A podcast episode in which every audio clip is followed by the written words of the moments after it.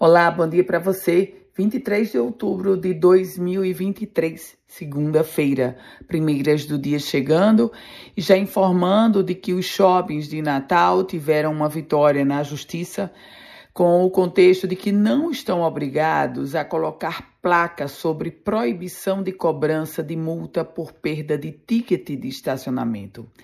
Essa ação, assinada pela Associação Brasileira de Shopping Centers, ela foi ingressada no Tribunal de Justiça do Rio Grande do Norte contra uma lei da Prefeitura de Natal. E o trecho de, da Praia de Areia Preta segue impróprio para banho. Aliás, é o único trecho impróprio para banho esta semana, de acordo com aquele estudo do projeto Água Azul do IDEMA. A Praia de Areia Preta, no trecho da Praça da Jangada, é o único impróprio para banho, de acordo com esse boletim de balneabilidade. O Rio Grande do Norte vai ter um acréscimo de 183 profissionais do programa Mais Médico, isso para os próximos quatro anos. Esses médicos irão para 62 municípios potiguares. O número foi apresentado durante um evento chamado 31º Ciclo do Programa Mais Médico. É, esse evento contou, inclusive, com a presença da, secret... da ministra da Saúde, ministra Nízia Trindade.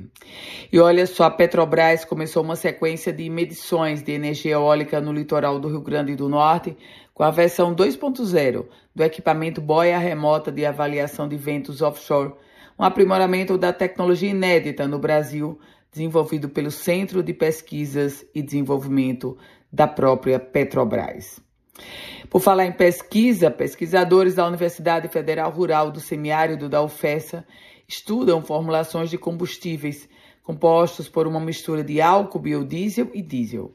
O grupo de pesquisadores tem o objetivo de identificar matérias-primas viáveis para o desenvolvimento de biodiesel no Seridó Potiguar, como o girassol, cártamo e moringa.